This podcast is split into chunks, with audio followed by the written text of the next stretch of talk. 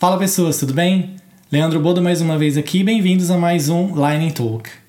No episódio de hoje eu vou apresentar para vocês sete dicas infalíveis de como gerenciar melhor os seus stakeholders. Mas antes da gente começar, não se esqueça de se inscrever aqui no canal, caso você não seja inscrito ainda. Se estiver ouvindo no podcast, vá lá no YouTube e se inscreva. De comentar o que vocês estão achando dessa série de vídeos Line Talk que eu estou fazendo aqui. De deixar, deixar o seu joinha também aqui, caso você curtiu o vídeo, pra gente saber que estamos indo aí para a direção correta, beleza? Bom, esse artigo é chamado Stakeholder Management Tips for Product People, que seria gerenciamento dos stakeholders, dicas de gerenciamento de stakeholders para pessoas que trabalham com produto, né? People Product que foi criado pelo Roman Pichler. Vocês vão perceber aqui no decorrer dos vídeos que tem vários vídeos com, com, com ele, né? Vários episódios que eu fiz de artigos do Roman. Eu gosto bastante dele, do Michael. Esse aqui é mais um, é mais um dele, onde ele apresenta sete dicas que eu me familiarizei bastante, achei que tem bastante relação com o que eu faço também, com as coisas que eu acredito e que eu achei interessante compartilhar então, caso você esteja tendo aí alguma dificuldade com os seus stakeholders, em qualquer momento do, do ciclo de desenvolvimento do software, seja na parte de requisito, na parte de, de design, né, que seria a parte de criação inicial, é, de discovery, de descobrimento do produto, até a parte de criação mesmo do produto, enfim, durante toda essa, essa cadeia, esse ciclo, essas dicas aí com certeza vão te ajudar. E a primeira dica é seja um líder, lidere os seus stakeholders, não seja um ditador, não seja um, um Hitler, né? Então, basicamente, tenha, ele comenta no artigo, tenha uma atitude correta, considere seus stakeholders como se fossem parceiros mesmo, que eles fossem parceiros de, de com, com certa igualdade. Tenha interesse em saber das perspectivas que eles têm para determinados problemas ou determinadas situações das ideias que eles têm, das preocupações que eles têm e tentar entender também as necessidades que eles porventura possam, possam ter e tentar criar uma conexão realmente verdadeira com esses indivíduos, não ser um, um ditador. E isso, obviamente, quer dizer que não, não necessariamente você tem que falar sim para tudo o que eles querem, e isso também não significa que eles vão ter que aceitar 100% das coisas que você falar ou planejar. Então, é realmente encontrar esse equilíbrio, essa igualdade, essa igualdade seria a primeira dica. E a segunda dica seria foque nos que ele chama de key stakeholders, que seriam os stakeholders que são chave, que são os principais, que são os mais importantes. É, acho que é bem bastante claro quando você tem um projeto pequeno, que você tem apenas um, dois é, stakeholders, né, duas partes interessadas, que você consegue administrar de uma maneira ok, de uma maneira tranquila. À medida que isso cresce para projetos maiores, produtos maiores, o, o obviamente que o, o, a dificuldade, o desafio, ele também aumenta, né? E com isso, essa ideia de você focar somente nos que são os principais ajuda bastante a otimizar o teu tempo, a saber, enfim, os que vão trazer o maior valor. E o que ele sugere aqui é basicamente usar algo que ele chama de Power Interest Grid, que é como se fosse uma matriz de poder e interesse. Eu vou tentar descrever aqui um pouco por cima, eu não vou entrar em detalhes. Caso vocês queiram que eu faça um vídeo explicando ou um, podcast explicando é, exatamente em detalhes essa matriz, deixem nos comentários aqui que eu vou saber. O Roman ele tem um artigo onde ele explica bem em detalhe. Mas a ideia aqui é que você tenha quatro blocos, né? Então ele vai formar aí um eixo X, um eixo Y. E a ideia do eixo X é que ele representa o poder que esse stakeholder vai ter nesse, nessa criação de produto ou nesse projeto. E o eixo Y ele vai representar o tamanho do interesse que ele tem nesse produto, nesse projeto. Então a ideia é que à medida que o eixo X ele vai aumentando da esquerda para a direita, o poder também vai aumentando e à medida que uh, o eixo do interesse, que é o eixo Y, ele vai aumentando, ele vai subindo, é, significa que o nível de interesse desse stakeholder também vai subindo. E a ideia aqui é que você foque no que ele chama de players, que seriam os stakeholders que estão focados à direita, totalmente à direita, que são os, os mais poderosos, vamos dizer assim, e no topo da parte de cima também à direita. Então, ele pegaria lá do topo de interesse com o que tem mais, é, mais poder, vamos dizer assim, que é o que ele chama de, de players aqui. E esses são os stakeholders que você tem que focar a sua energia, que você tem que dedicar o seu tempo. Então, ele sugere, e eu concordo plenamente, que você trabalhe de maneira colaborativa com esses stakeholders e todos esses que são os players, eles devem estar envolvidos em todas as decisões chave que você tiver relacionado ao teu produto, o produto que você está desenvolvendo ou ao projeto que você está criando. E a terceira dica é construa confiança. Confiança a gente sabe, por questão de relação, de, de amizade, etc., que você não consegue comprar, você não consegue colocar na cabeça da outra pessoa, você tem que conquistar. Então, para se conquistar a confiança, é, quando a gente está falando de stakeholders, é um desafio um pouco maior, inclusive, se você pensar numa relação de trabalho onde você tenha é, um funcionários que estão abaixo de você, por exemplo, você pode encontrar maneiras, de repente, de é, dar um bônus de repente ou aumentar um salário, fazer algumas coisas para incentivar e, e, trabalhar com questão de, por exemplo, olha, baseado nessa performance eu vou te dar esse aumento, então esse resultado traz uma confiança que quando estamos lidando com stakeholders na criação de um projeto, um produto ou melhorias de um produto, a gente não consegue ter, porque os stakeholders é, eles são partes que estão relacionadas não diretamente a você, principalmente não hierarquicamente. E então a questão da confiança ela se torna um desafio para você conquistar. E o Romain ele apresenta algumas técnicas e algumas dicas que eu vou passar para vocês aqui. Eu vou transmitir o seu mensageiro aqui. Estou sendo não mensageiro para vocês aqui em relação a como que você pode tentar fazer para ganhar a confiança desses stakeholders. E a primeira dica que ele dá é para você se simpatizar com o stakeholder. Seria tentar entender a perspectiva quando ele está explicando um problema, a ideia dele, então ter a mente aberta para absorver as ideias deles, as preocupações que eles têm, se colocar no sapato dele mesmo para tentar entender o que, que eles estão sentindo, os interesses dele, as necessidades dele. Isso ajuda a ganhar a confiança do stakeholder. É, ser um ouvinte ativo Hoje em dia as pessoas elas estão bem ruins de fazer esse tipo de, de, de, de ter esse tipo de atitude. É, a gente já estive em várias reuniões onde você está falando e a pessoa está mexendo no celular, ou de repente está respondendo um e-mail, ou você vê que ela está viajando na ideia, ela não está prestando atenção naquilo que você está falando. Então, quando você estiver conversando, seja no workshop ou você estiver entrevistando, enfim, é, conversando com o stakeholder, seja um ouvinte ativo esteja realmente ali presente, ouça o que eles têm a falar. Inclusive, se for face to face, se você estiver numa reunião presencial, tente olhar nos olhos, isso ajuda bastante também a transmitir e a conquistar essa confiança. A, segunda, a terceira dica é fale com integridade, ou seja, se de repente você falou algo e, foi aconteceu um erro, alguma coisa, seja humilde de assumir esse erro. Isso também vai ajudar a conquistar a questão da confiança. Tenta conhecer os stakeholders, seria a próxima dica. Esse conhecimento seria um conhecimento mais íntimo mesmo.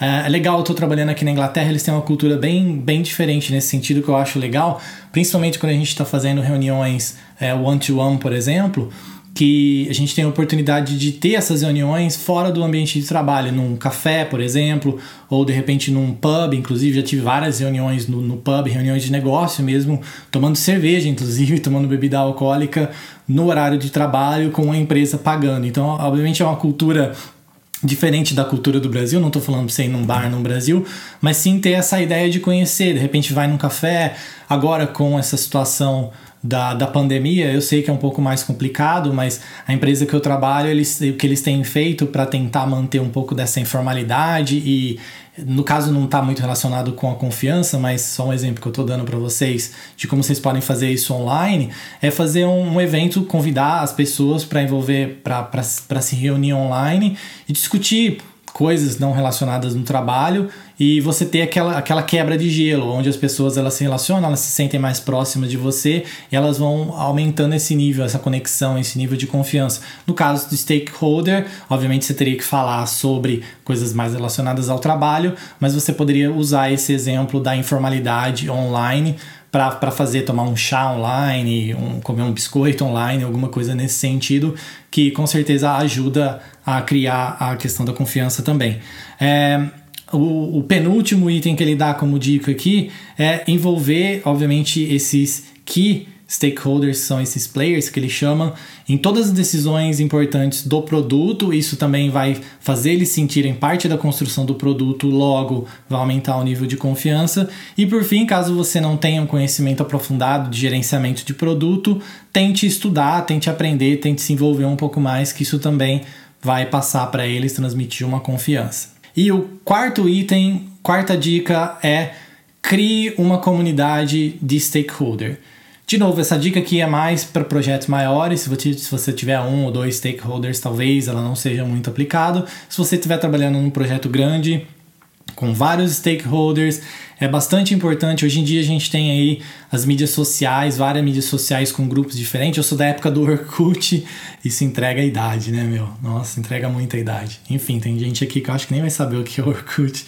Mas é onde você tem comunidades específicas. Hoje em dia a gente tem várias comunidades no Telegram, por exemplo, que eu, eu faço parte. No Twitter você consegue seguir também é, pessoas e criar não grupos, eu não lembro o termo no Twitter que você consegue criar e seguir por tópicos, que é bem interessante. E, e você a sugestão dele é criar uma comunidade do stakeholder, justamente com essa ideia de trabalhar junto, de criar esse nível de confiança junto e também com que eles tenham respeito entre eles, com que eles consigam ter essa ajuda mútua, porque no fim todo mundo está querendo a mesma coisa, todo mundo está querendo um produto melhor, ou se você está criando um novo produto, um produto que realmente seja focado em entregar, entregar valor para o seu cliente, para o consumidor, um, ou de repente que seja um projeto. E, e, ele dá uma dica aqui também de como você construir essa comunidade. Então, essas próximas dicas vão ser em como criar essa comunidade de stakeholders. Então, a primeira coisa que ele sugere é tragam as pessoas, façam com que as pessoas fiquem juntas. Então, se você estiver fazendo, por exemplo, workshops separados com assuntos ou pessoas é, diferentes no workshop, tente fazer junto, para que os stakeholders eles se sintam juntos e se sintam parte desse mesmo ambiente. É, outra dica que ele dá, crie papéis e responsabilidades e transmita isso para os stakeholders, para que eles saibam exatamente o que, que é esperado no papel deles no desenvolvimento desse produto ou na melhoria desse produto ou no desenvolvimento desse projeto. Que é para evitar a frustração de de repente você tá com uma expectativa em relação a ele para uma tomada de decisão, por exemplo, é, ou enfim, para criar determinada necessidade do, do, do, produto, definir prioridades, etc. E de repente, para ele, a ideia, ou para ela, para o stakeholder, é que a ideia, ah, não, eu estaria aqui mais para assistir do que para participar. Então, criar essa lista né, de, de papéis e responsabilidades ajudaria a deixar todo mundo na mesma página, sabendo, olha, então é isso que eu espero de você, é isso que você pode esperar de mim, então esse é o meu papel, esse é seu papel, estamos alinhados, bora para frente criar esse produto.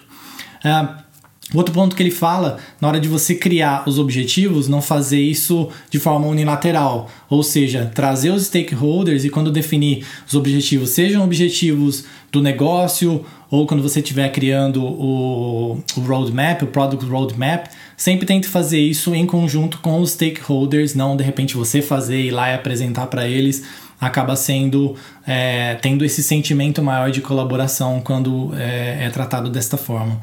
É, tenta melhorar a questão da colaboração dos stakeholders e uma maneira excelente de fazer isso é fazer com que eles participem das retros ou que tenha uma, uma retrospectiva espe específica para eles, para justamente ter essa ideia de, olha, o que, que a gente tem feito que não está funcionando e o que, que a gente pode fazer para melhorar. Então as retros elas são perfeitas para isso. E por fim, se você não tem uma pessoa específica, o Scrum Master ele seria uma pessoa ideal para você usar como, como referência assim para criar a comunidade, para te ajudar nessa questão da manutenção também. Seria mais a parte de operacionalização mesmo dessa comunidade. E a quinta dica agora é faça com que os stakeholders eles participem o mais cedo possível, que eles se tornem engajados do projeto, processo, do produto estiver criando o mais cedo possível e o mais regular, regularmente possível. Isso daqui considera desde a criação, se você imaginar no, no ciclo de desenvolvimento do produto, desde a parte de descobrimento até a parte de, de, de desenvolvimento mesmo do produto, os stakeholders eles têm que estar envolvidos, não esperar simplesmente chegar na fase de desenvolvimento ou não somente considerar os stakeholders no começo, na parte, na parte de descobrimento, considere realmente a participação deles durante todo o desenvolvimento, toda a cadeia de desenvolvimento desse produto, desse projeto. Isso é extremamente importante, é uma dica muito valiosa que eu concordo 100% com ele aqui. E a dica dele é em projetos grandes que vão demorar ano, por exemplo, mais de um ano para se é, para se entregar o projeto como um todo, ou para que o produto seja realmente finalizado, é, faça alguns workshops preferencialmente presencialmente, né, se possível, uh, se não remoto, mas com os stakeholders pelo menos a cada três meses, para que, de novo, eles tenham essa oportunidade de compartilhar e de conversar. Claro que se você estiver usando algum, alguma forma escalável de Scrum como Safe, por exemplo, você tem os PIs planning que já acontecem mais ou menos nessa frequência, mas caso não, tente seguir isso. E outra coisa que ele sugere, eu concordo plenamente com ele, eu tenho feito em todos os meus projetos, produtos que a gente tem criado, que é trazer os stakeholders para todas as cerimônias de review e demo do produto. É uma excelente oportunidade para eles sentirem parte do produto, parte daquela tomada de decisão quando a gente estiver revisando o que foi atingido, não, algumas dificuldades e desafios que a gente teve. E aí no fim, isso vai transmitir a, a, a mensagem, o sentimento de que o produto não, não vai ser só seu, passa a ser o produto nosso, que estamos criando coletivamente como um grupo. E a sexta dica é Envolva os key, os chave, os principais stakeholders em toda a decisão que seja importante do seu produto. Sempre, sempre. E assim, no processo de, de tomada de decisão, você tem basicamente dois caminhos. Você pode, primeiro, você tomar uma decisão em relação a alguma coisa, uma feature, uma deadline, alguma coisa assim, e depois tentar apresentar para os stakeholders, e aí você vai ter toda a questão do desafio político de tentar persuadir eles, de explicar para eles o teu ponto de vista, que é uma forma de você fazer, e a outra forma é de repente você tomar uma decisão junto, apresentar as, as coisas que precisam ser decididas, em, de novo, em workshops ou em momentos que estão juntos, e tomar essa decisão importante junto, colaborando um com os, uns com os outros, não de novo fazendo uma forma unilateral e tentando apresentar isso para que todo mundo tenha o mesmo nível de entendimento.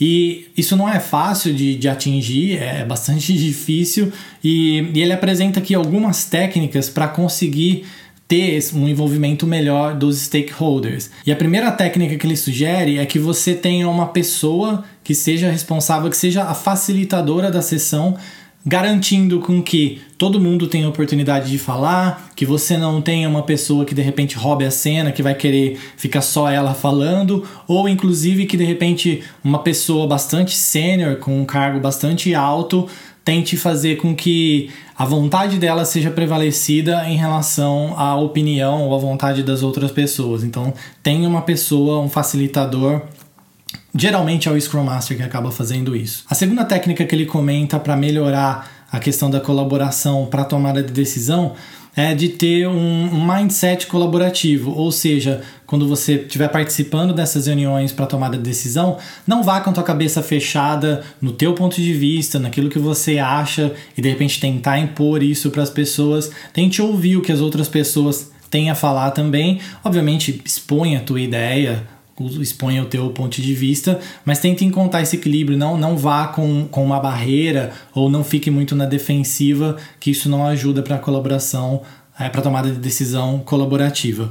Uh, outro ponto que ele fala é tenha uma, um critério de, de decisão, como se fosse uma regra para tomada de decisão, para todo mundo saber quando a decisão for tomada, que possa ser, por exemplo, por consenso, ou vai ser uma decisão por unanimidade, ou de repente o PO, o dono do produto, vai ser a pessoa que, de, que vai ter a última palavra, para justamente, de novo, estar tá na mesma página, estar tá alinhada essas expectativas e evitar frustrações. Outro ponto que ele fala é encoraja as pessoas a, a compartilhar ideias e, inclusive, a debater e rebater ideias, a, a divergir ideias. De repente, alguém falou uma opinião, outra pessoa tem uma opinião contrária. o debate, essa conversa, a discussão, ela é extremamente importante e valiosa para aquilo que está tentando atingir e obviamente que no final para tentar se ter é, ou esse consenso, essa unanimidade ou o PO realmente tomar a decisão, mas chegar a, um, a uma decisão final. E no fim, não seja tímido. Se você de repente tiver que tomar alguma decisão e essa decisão for uma decisão difícil, tenha segurança de tomar a decisão. Se você, inclusive, precisa discordar de alguém, também tenha essa segurança de poder discordar com alguém, não sendo rude, sendo educado, mas poder discordar de uma pessoa faz parte do processo. E a sétima dica, não menos importante, é faça com que as pessoas elas sejam responsáveis, que elas tenham responsabilidades por aquilo que ela faz ou não faz, e não aceite comportamento inapropriado. Então, se você imaginar, por exemplo, é, tem uma pessoa, alguém de marketing, que deveria ter trazido alguma, algum requisito ou alguma informação que vocês precisariam para a reunião, essa pessoa não o fez, então ela acabou deixando todo mundo na mão. É, então sente com essa pessoa, não deixe esse problema passar como se fosse despercebido. Senta com a pessoa, tenta entender, obviamente, o que, que aconteceu, converse com ela, coloque na situação dela, mas sente e resolva aquela situação, até para que os outros stakeholders sintam que, olha, existe um processo, existe uma forma, um porquê das coisas aqui estarem acontecendo, e se de repente eles não, vamos supor, nesse caso do marketing, ele não trouxe informação, pode ser que impacte no no, no próximo release ou no próximo pl planejamento do time. Então é importante ser transparente, honesto e realmente passar a informação e da, da, maneira que tem que ser. E outro ponto, a gente é brasileiro, acho que eu já vi isso acontecer bastante já. É, acho que talvez seja uma característica da nossa cultura, que seria assim: você está numa reunião para discutir um determinado ponto, vamos pegar no exemplo um workshop para levantamento de requisito, acabou essa reunião, tem uma pessoa A, um stakeholder A, ela não abriu a boca, ela entrou mudo e saiu calada. Acabou a reunião, você voltou para sua sala, essa pessoa vem lá, senta do teu lado e fala: ah, então, porque eu tenho agora aqui um requisito que eu queria que você colocasse na fila para mim aqui e abrisse de repente uma exceção, enfim. Então não faça isso, seja firme, de novo, não seja rude, seja educado, mas seja firme e fale: olha, Aquela reunião era o momento, era a oportunidade para você fazer isso, você não fez. Próxima reunião vai ser daqui uma semana, por exemplo, daqui duas semanas. Porque se você fizer isso, os outros stakeholders vão achar que você abriu uma exceção e que você está tentando facilitar alguma coisa, ou seja, está virando algo pessoal ao invés de ficar algo profissional. E em segundo, de novo, aquela reunião era o momento para discutir esse tipo de assunto, ou seja, se há uma nova funcionalidade, por exemplo, a opinião dos outros stakeholders também vai ser extremamente importante, principalmente se estiver definindo um roadmap em relação a ao business value que aquilo vai trazer, ou a questão do tamanho que vai ser para implementar aquilo em termos de esforço, etc. Então, aquele era o momento, aquela reunião, passou, perdeu o Playboy. e outra coisa, não aceite comportamento inapropriado de nenhum stakeholder, seja culpando, apontando o dedo, ou de repente tentando monopolizar a reunião, tentando só uma pessoa falar, ou causando burburinho, causando ruído, fazendo o pessoal desfocar. Peça para as pessoas para que eles tratem uns aos outros com respeito, que eles ouçam atentamente que isso vai ser recíproco, as pessoas elas vão se sentir respeitadas e logo elas também se darão respeito. E por fim, lidar com pessoas é uma parte extremamente importante daquilo que a gente faz, nós, gerente de produto, gerente de projeto, dono de produto. É uma habilidade extremamente essencial. Acho que a maioria do tempo a gente passa lidando com stakeholders internos, externos, seja cliente, seja o time interno, seja o pessoal de liderança, e ter essa habilidade de saber lidar, saber ouvir, o que eles chamam de soft skill, né? alguns dos soft skills, é extremamente importante para um líder como eu, como você. Bom, era isso que eu queria falar hoje. Espero que vocês tenham gostado desse Lightning Talk de hoje, com essas sete dicas aqui. Espero que essas sete dicas de gerenciamento dos stakeholders te ajudem aí a mover o seu produto ou o seu projeto para o próximo nível. E se você gostou aqui, não esqueça de se inscrever aqui no canal, caso você esteja assistindo aqui no YouTube. Se você estiver no podcast, vá lá no YouTube e se inscreva no canal. Se você estiver no YouTube, saiba que eu tenho um podcast também, chama Fora do Casulo. Vá lá, está disponível em todas as mídias aí, todas as mídias de podcast aí nos principais, no Google, no Spotify. Mas tem uma lista lá, vou deixar o link aqui na descrição desse vídeo. E é isso, nos vemos no próximo episódio. Tchau!